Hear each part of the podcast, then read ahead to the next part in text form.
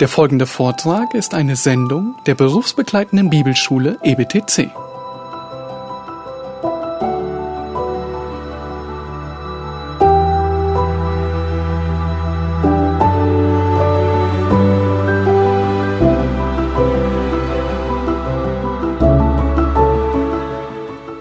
Ihr dürft gerne Johannes Kapitel 3 aufschlagen. Der Titel von dem Seminar lautet Geboren aus Wasser und Geist. Und Theo erwähnte vorhin, dass ich aus der Krankenpflege komme, deswegen beginne ich auch mit einer ähm, Metapher aus dem Gesundheitswesen.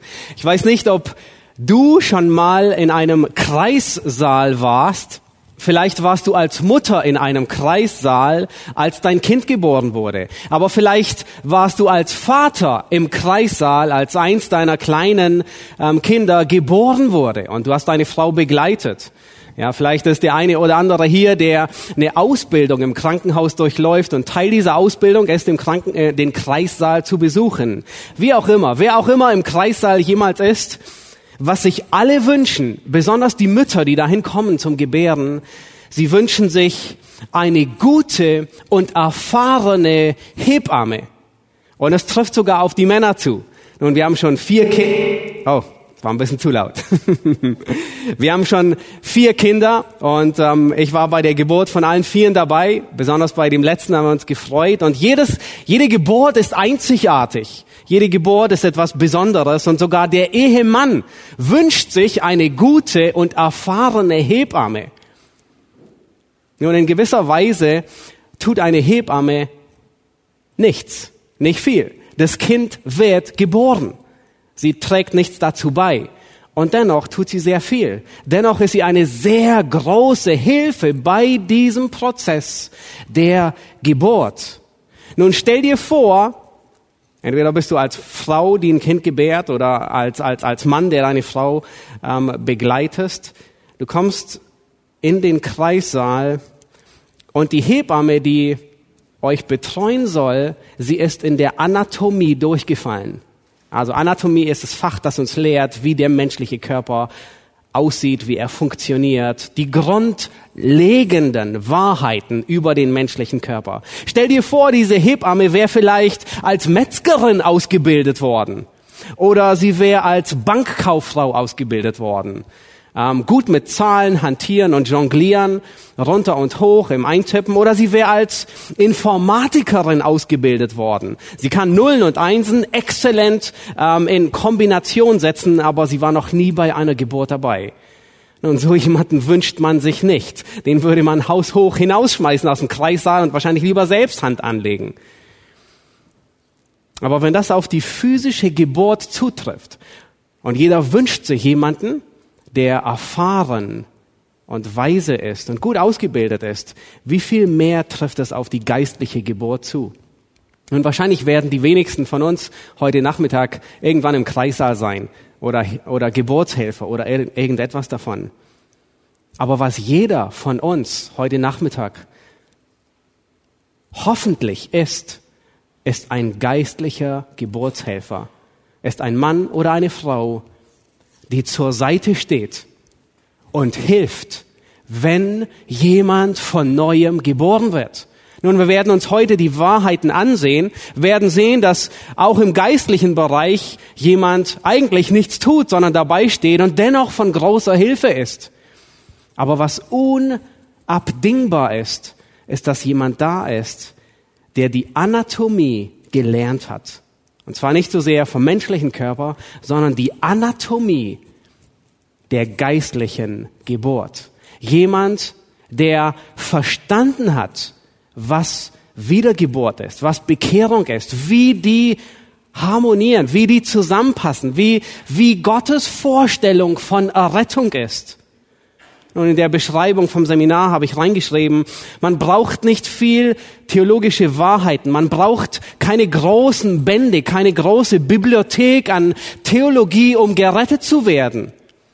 Und man braucht genauso wenig Theologie, um jemandem anderen den Weg zu Christus zu weisen.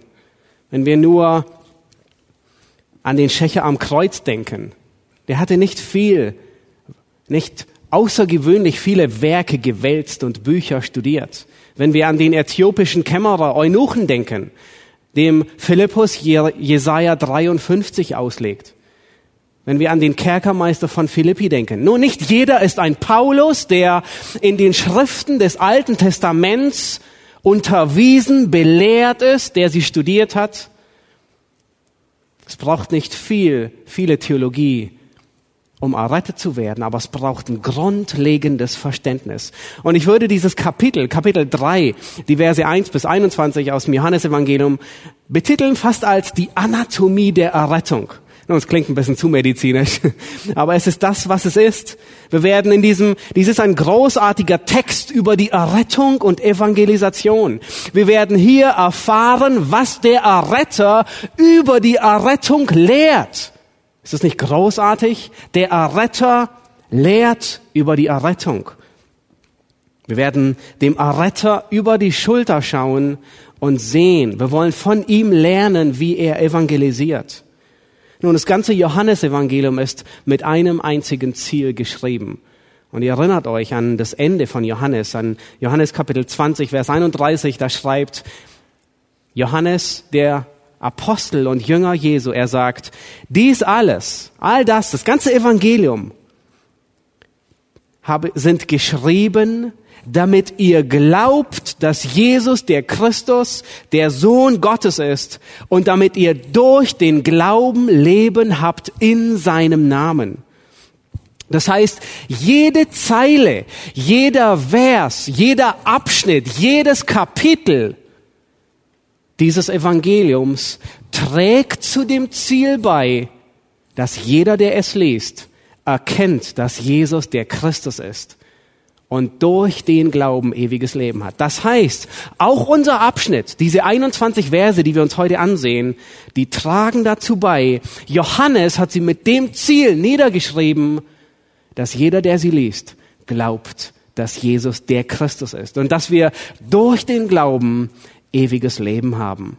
Mein Gebet ist, dass wir lernen in diesen Versen von der Art und Weise von Jesus.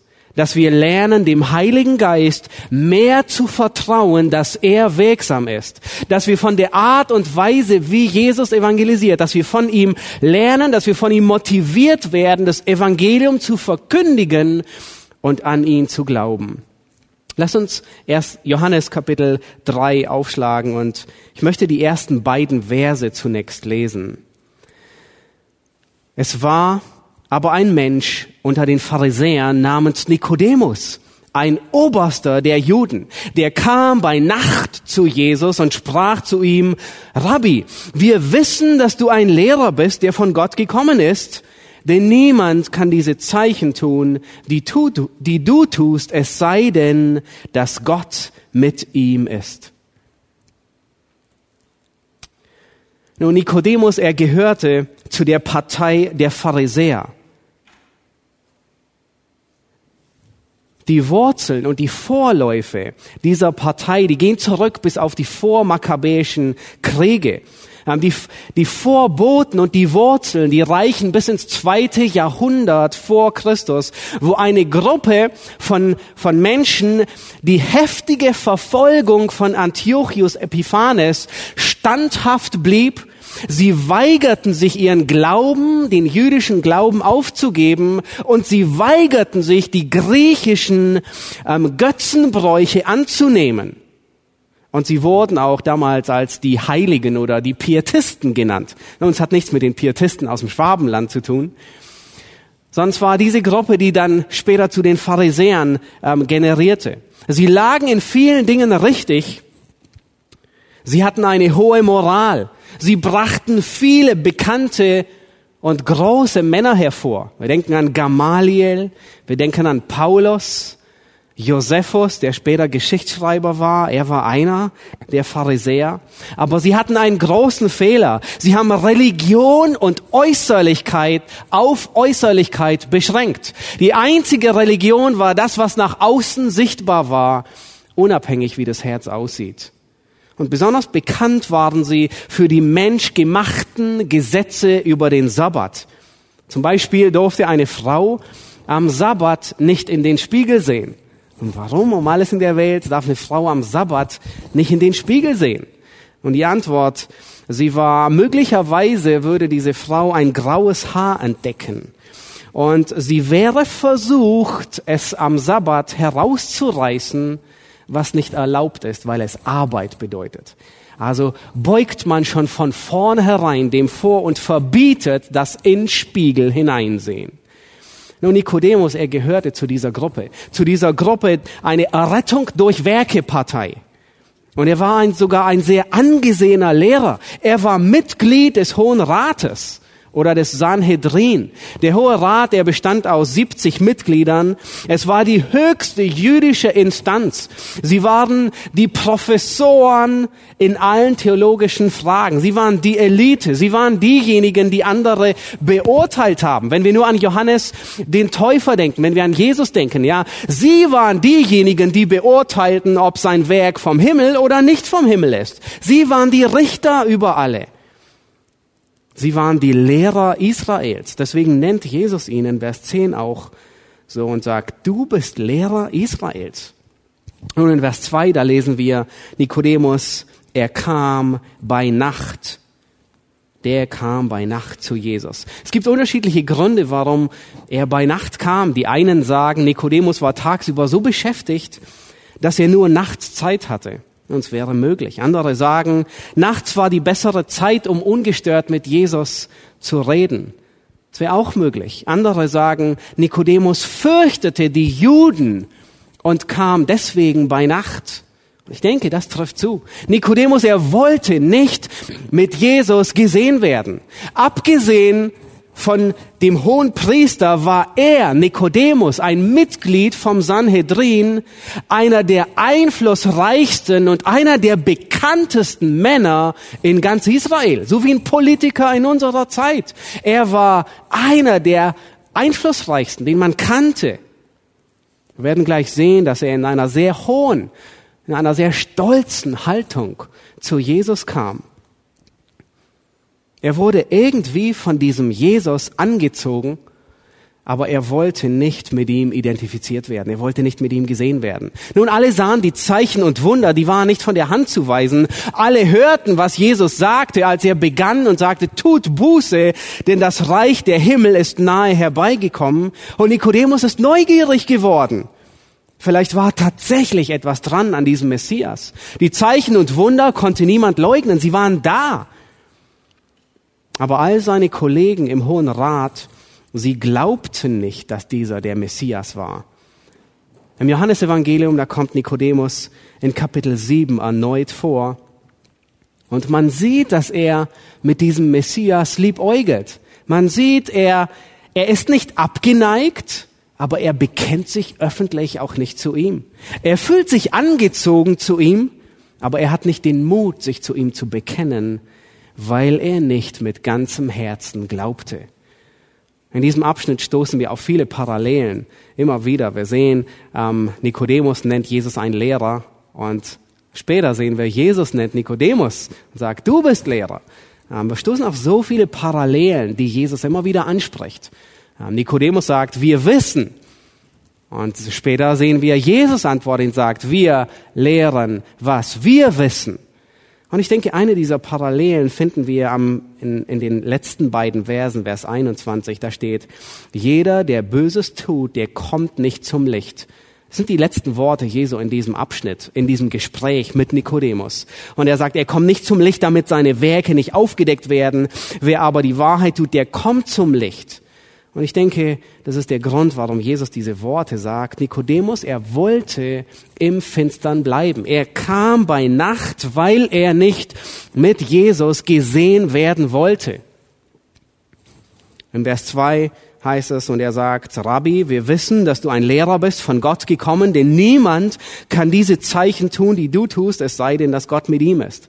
Und dann beginnt Jesus zu antworten, und er antwortet so anders, wie wir es erwarten würden. Jesus antwortete und sprach zu ihm, wahrlich, wahrlich, ich sage dir, wenn jemand nicht von neuem geboren wird, so kann er das Reich Gottes nicht sehen. Nun, Nikodemus, er hat gerade angefangen mit der Begrüßung. Er kommt am Abend zu Jesus und er sagt, er beginnt ein wenig Smalltalk, ein wenig ein wenig loben, ein wenig Honig um den Bart schmieren und, und, und, und, und sagt, wir, ja, wir, und, und dann antwortet Jesus, nun was würden wir antworten? In der Regel würden wir davon ausgehen, dass Jesus sagt, nun Nikodemus, ich freue mich so, dass du endlich mal die Gelegenheit ergreifst, um mit dem Sohn Gottes zu reden und Audienz bei mir zu haben. Nikodemus, ich freue mich so, dass du heute Abend da bist, dass wir Zeit haben, zusammen zu reden und einander auszutauschen und zu diskutieren. Nichts dergleichen. Habt ihr gesehen, wie Jesus antwortet? Er wartet die Frage von Nikodemus nicht einmal ab. Eigentlich wissen wir gar nicht, warum Nikodemus am Abend in der Nacht zu Jesus kam weil Jesus nicht darauf wartet, sondern gleich mit der Tür ins Haus fällt. Nun, wir können erahnen, worum es geht. Wir können erahnen, dass Nikodemus Fragen über das Reich Gottes bewegt und, und, und die klären will. Aber Jesus, er antwortet auf die Art und Weise, wie er antwortet. Und wir werden sehen, dass Jesus sehr direkt antwortet. Er antwortet nicht so, wie wir es erwarten würden. Er antwortet so, weil er weiß, was in dem Menschen ist. Jesus antwortet in diesem, in diesen Versen sehr direkt. Er antwortet sehr zielstrebig. Er antwortet ohne Umwege, ohne um den heißen Brei herumzureden. Er antwortet sehr verletzend für Nikodemus, weil die Wahrheit ist verletzend. Aber er antwortet genauso mit großer Liebe, die wir sehen in diesen Versen. Der Dialog zwischen ihm und Nikodemus ist kurz, aber voll wohl gezielt platzierten Antworten, die Jesus gibt. Jesus wartet nicht, bis Nikodemus eine Frage stellt, sondern er antwortet von vornherein. Nun warum? Warum antwortet Jesus, ohne gefragt zu werden? Warum antwortet er? Warum gibt er eine Antwort, obwohl er gar nicht gefragt wird? Und den Grund sehen wir in Kapitel 2, Vers 24. Blättert einmal um zurück in das letzte Kapitel. Und dort seht ihr in, in, ganz am Ende, der letzte Vers, unmittelbar vor unserem Abschnitt. Da heißt es in Vers 24, Jesus selbst vertraute sich ihnen nicht an, weil er alle kannte.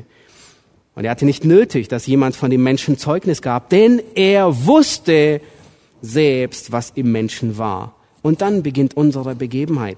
Das heißt, Jesus konnte ins Innerste von Nikodemus sehen. Jesus wusste, was in Nikodemus vor sich ging. Er wusste, warum Nikodemus bei Nacht zu ihm kam und nicht tagsüber. Jesus wusste, in welcher Haltung Nikodemus zu ihm kam. Und deswegen antwortet Jesus, wie er antwortet. Deswegen antwortet Jesus und reißt in diesem ganzen ersten Abschnitt den Stolz nieder was Jesus in den ersten, unser, unser Text ist in zwei Teile gegliedert. Und im ersten Teil, was Jesus tut, ist nichts anderes wie den Stolz von Nikodemus Stein für Stein niederzureißen. Dieses Bollwerk, das der Mensch selbst auferbaut hat. Warum? Weil Gott dem Hochmütigen widersteht. Das ist eine Wahrheit, die im Alten Testament klar und deutlich ist und im Neuen Testament mehrmals wiederholt wird. Gott widersteht dem Hochmütigen, aber dem Demütigen gibt er Gnade.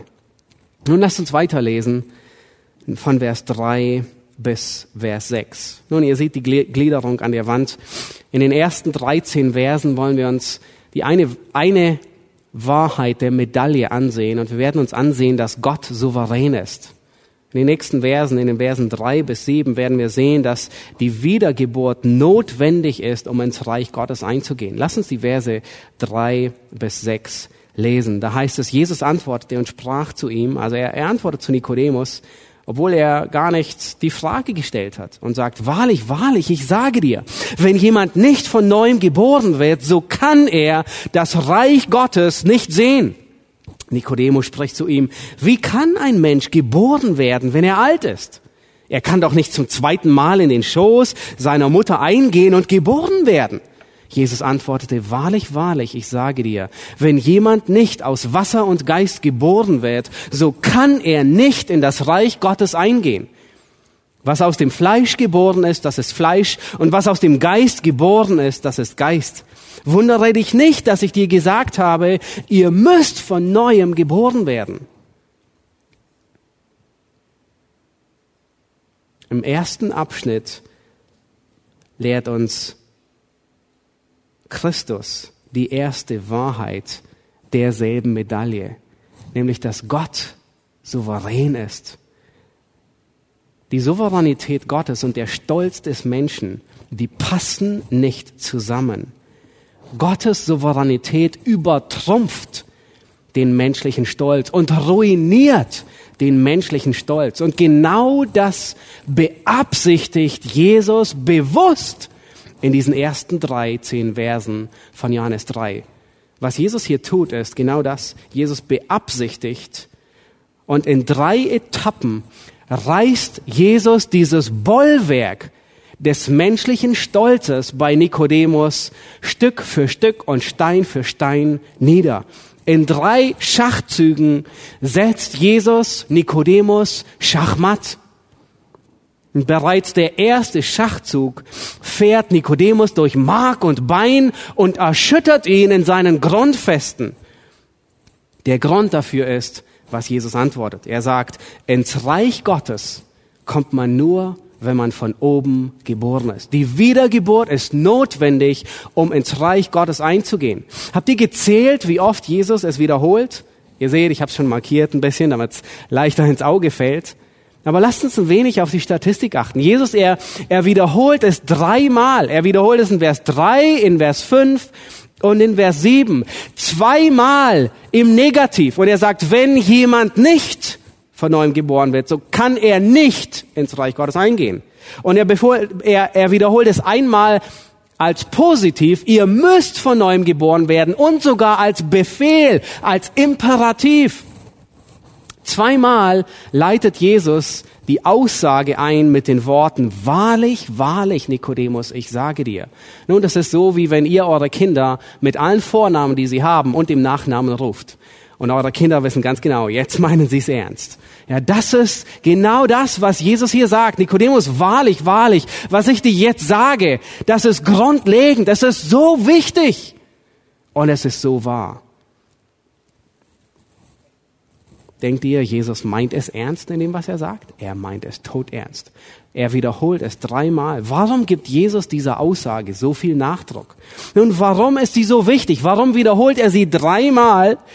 Zweimal im Negativ, einmal als Positiv, als Imperativ und sagt auch noch wahrlich, wahrlich. Das ist mehr Nachdruck kann Jesus dieser Wahrheit nicht verleihen. Nun warum? Weil diese Aussage so schockierend, so ernüchternd und so zerstörend ist, wie Menschen sich das kaum vorstellen können, besonders nicht Nikodemus. Nur Nikodemus und alle anderen Juden, sie glaubten etwas vollkommen anderes. Sie glaubten, dass sie durch Geburt bereits Himmelreichsbürger sein wären. Und wenn wir im Johannesevangelium weitergehen, dann stellen wir fest, besonders in Kapitel 8, in Johannes 8, da wird sehr deutlich, da heißt es, dass die Juden sagen, wir sind Abrahams Same. Das heißt, sie beziehen sich auf ihre Abstammung und sagen nichts anderes wie, das reicht aus, um Himmelsbürger zu sein. Ich bin Nachkomme Abrahams, ich habe einen Passierschein in den Himmel. Die Geburt als Israelit reicht aus, um einen Himmelsbürger aus mir zu machen. Wozu braucht man dann noch den Messias? Nun, der ist auch gut. Der ist gut, um hier auf Erden aufzuräumen, um die Römer hinauszuwerfen und das Reich Davids wieder aufzubauen. Und was Jesus tut, ist, er ruiniert dieses Denken mit allem Nachdruck. In anderen Worten sagt er zu Nikodemus, Nikodemus, deine Geburtsurkunde kannst du zum Tapezieren verwenden. Sie bringt dich nicht ins Reich Gottes. Du kannst sie dir wo auch immer hinkleben. Du kannst sie vergessen, du kannst sie zerreißen und in Müll werfen. Wenn du ins Reich Gottes hineinkommen willst, dann brauchst du eine andere Geburtsurkunde. Du musst noch einmal geboren werden. Nun, wörtlich heißt es, von oben geboren werden. Die einzige Übersetzung, glaube ich, im Deutschen, die das, zumindest in der Fußnote hat es die Elberfelder, dort, dort steht dieser Ausdruck drin, von oben geboren werden. Die meisten übersetzen, du musst wiedergeboren werden oder noch einmal geboren werden. Aber überall, wo Johannes dieses, dieses Wort gebraucht, wird es immer von oben gebraucht und von oben übersetzt. Jakobus 1, Vers 17 sagt, jede gute Gabe kommt von oben, dasselbe Wort. Ähm, Jakobus 3, 15, die Weisheit, die von oben kommt. Das heißt, es ist etwas korrekter übersetzt zu sagen, Nikodemus, du musst von oben geboren werden. Nun, noch einmal trifft es auch, aber von oben ist noch sehr deutlicher. Nun können wir uns den Schrecken vorstellen, in dem Nikodemus sich befand. Seine Hoffnung gerät ins Wanken. Alles, worauf er bis jetzt gehofft hatte, löst sich in Luft auf. Er kommt ins Schwitzen und er denkt, wie kann ich noch einmal geboren werden? Wie kann ein Mensch geboren werden, wenn er alt ist? Und Jesus, er ergänzt diese Antwort. Und Jesus antwortet mit Worten, die Nikodemus bekannt klingen sollten, damit es bei ihm Klick macht. Er gebraucht Worte, die Nikodemus bekannt sind, aus Hesekiel. Und er sagt in Vers 5, wenn jemand nicht aus Wasser und Geist, und allein diese Worte hätten bei Nikodemus die Puzzleteile klären müssen. Jesus sagt, wenn jemand nicht aus Wasser und Geist geboren wird, so kann er nicht ins Reich Gottes eingehen. Nun, damit meint Jesus nicht die Taufe mit Wasser. Damit meint Jesus nicht das Fruchtwasser, das manche sehen. Nein, sondern Jesus, er spielt an Hesekiel 36 an. Und äh, ich möchte euch bitten, es mit aufzuschlagen oder mit zu verfolgen. Hesekiel 36 und 37 ist, ist ein Abschnitt, in dem der Prophet Hesekiel die Wiederherstellung Israels ankündigt, den neuen Bund ankündigt. Und es ist die Zeit, er spricht von der Zeit über den Messias. Und in Hesekiel 36, Vers 25 bis 27, da werden genau diese Worte gebraucht. Und dort heißt es, da sagt Gott, und ich werde, er spricht von der Zukunft, das ist, was er tun wird, ähm, wenn der Messias kommt. Das ist, was er tun wird in der Wiederherstellung Israels. Er sagt, ich werde reines Wasser auf euch sprengen und ihr werdet rein sein. Von all eurer Unreinheit, von all euren Götzen werde ich euch reinigen. Und ich werde euch ein neues Herz geben und einen neuen Geist in euer Innerstes geben ich werde das steinerne Herz aus eurem Fleisch wegnehmen und euch ein fleischernes Herz geben. Und ich werde meinen Geist in euer Inneres geben. Und ich werde machen, dass ihr in meinen Ordnungen lebt und meine Rechtsbestimmungen bewahrt und tut. Nun, dieser Abschnitt, er beschreibt die Rolle des Geistes Gottes in der Geburt von oben. Dieser Abschnitt, er beschreibt, was geschieht, wenn Gott jemanden neues Leben schenkt. Nun, heutzutage haben wir alles Mögliche. Ähm, und wer von euch, um dieses Bild zu gebrauchen, im Kreissaal war, ja, das, das erste, was, was, was man, was eine Frau bekommt, ist ein Ultraschallgerät und, äh, um, und, und, und Herztöne und man sieht, ähm, was, äh, wie die Herztöne vom Kind sind und so weiter und so fort. Aber das hatten die damals alles nicht. Nun, was war so besonders an der Geburt? Was war der spannendste Moment bei der Geburt? Der spannendste Moment ist, wenn das Kind geboren ist und das erste Mal schreit. Erinnert ihr euch an den Schrei eures Kindes im Kreissaal gehört zu haben? Das bedeutet, da ist Leben. Es lebt. Das ist der beeindruckendste, der spannungsvollste Moment. Da ist Leben da. Und genau das beschreiben diese Verse in Hesekiel. Hier wird eine neue Geburt beschrieben. Und woran erkennt man, dass diese Person lebt? Wir finden es in den letzten Zeilen, in der letzten Zeile. Ich werde machen, dass ihr in meinen Ordnungen lebt und meine Rechtsbestimmungen bewahrt und tut. Das ist, was der Geist Gottes tut. Das ist der Schrei, dass Leben da ist. Gott bewegt, dass der Gläubige, zum Glauben gekommene Sünder Gottes Wort befolgt und tut. Habt ihr gesehen, wie oft ich werde, ich werde in diesem Abschnitt vorkommt? Nun, wer, wer ist aktiv in der Wiedergeburt durch den Geist. Nun sechsmal sagt Gott, ich werde, ich werde, ich werde.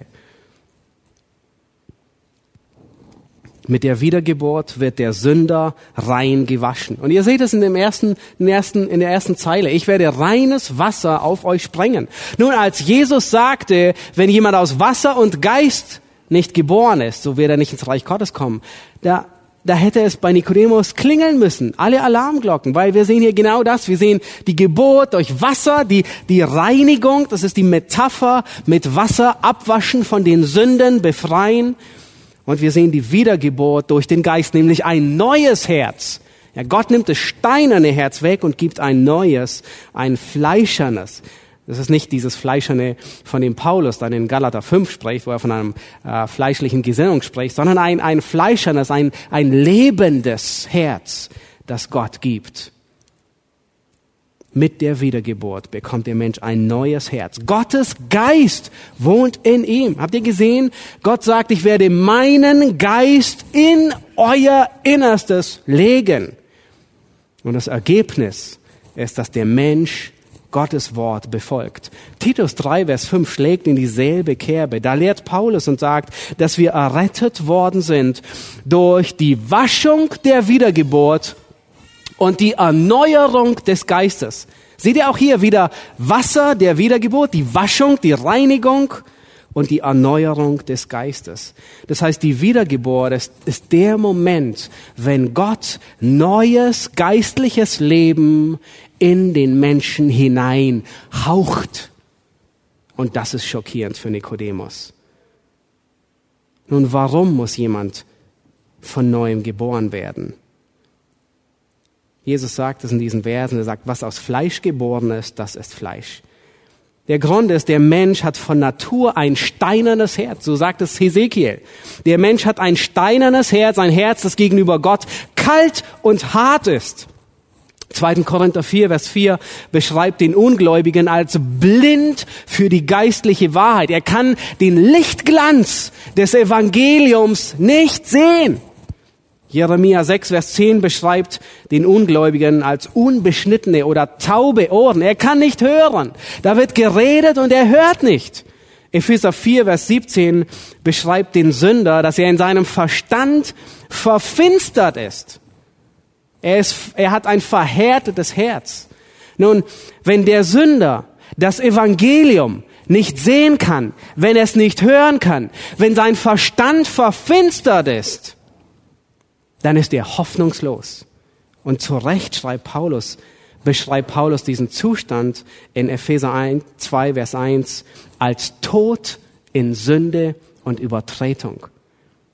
Der Heilige Geist, der muss erst die Augen des Verständnisses öffnen, damit der Sünder begreift, was ihm vorher Torheit war und dass er sich bekehrt von der Finsternis zum Licht. Nun, dein und mein Zustand der Sünde, der ist so hoffnungslos, dass ein wenig Facelifting nicht ausreicht. Ein wenig Schminke reicht nicht aus. Die Sünde, sie hat uns dermaßen infiziert, dass ein wenig Renovierungsarbeit nicht ausreicht, um unsere Seele zu erretten. Ein paar gute Werke hier, ein wenig frommer werden dort, ein bisschen bemühen, ein besserer Mensch zu sein, sozial engagiert zu sein, ehrenamtlich tätig, die Gesellschaft zu verbessern, an das Gute im Menschen glauben, großzügig Armut bekämpfen und Ungerechtigkeiten, freundlicher Bürger zu sein, ein bisschen nächstenlebend und aufopferungsvoll. All das bringt dich nicht ins Reich Gottes. Das ist, was Jesus hier sagt. Ein paar Jahre Fegefeuer Sie bringen dich nicht ins Reich Gottes. Das Einzige, was dich ins Reich Gottes bringt, ist von oben geboren zu werden. Eine neue Geburtsurkunde, ausgestellt von dem Geist Gottes. 2. Korinther 3, Vers, 2. Korinther 3, da lehrt Paulus diese Wahrheit an die Korinther und er sagt, ihr seid ein Brief des Christus, geschrieben nicht mit Tinte, sondern mit dem Heiligen Geist, mit dem Geist Gottes. Und das Ergebnis ist, wie wir im Vortrag vorhin gehört haben, ist, dass der Mensch im Abbild Gottes geschaffen wird und erneuert wird in Gerechtigkeit und Heiligkeit. Der neue Mensch, er hasst Sünde, er liebt die Gerechtigkeit, er dürstet nach Gott, er liebt Christus, er erfreut sich an Christus. All das, was ihm vorher Torheit war. Jesus sagt in Vers 6 hier zu Nikodemus, was aus dem Fleisch geboren ist, das ist Fleisch, und was aus dem Geist geboren ist, das ist Geist.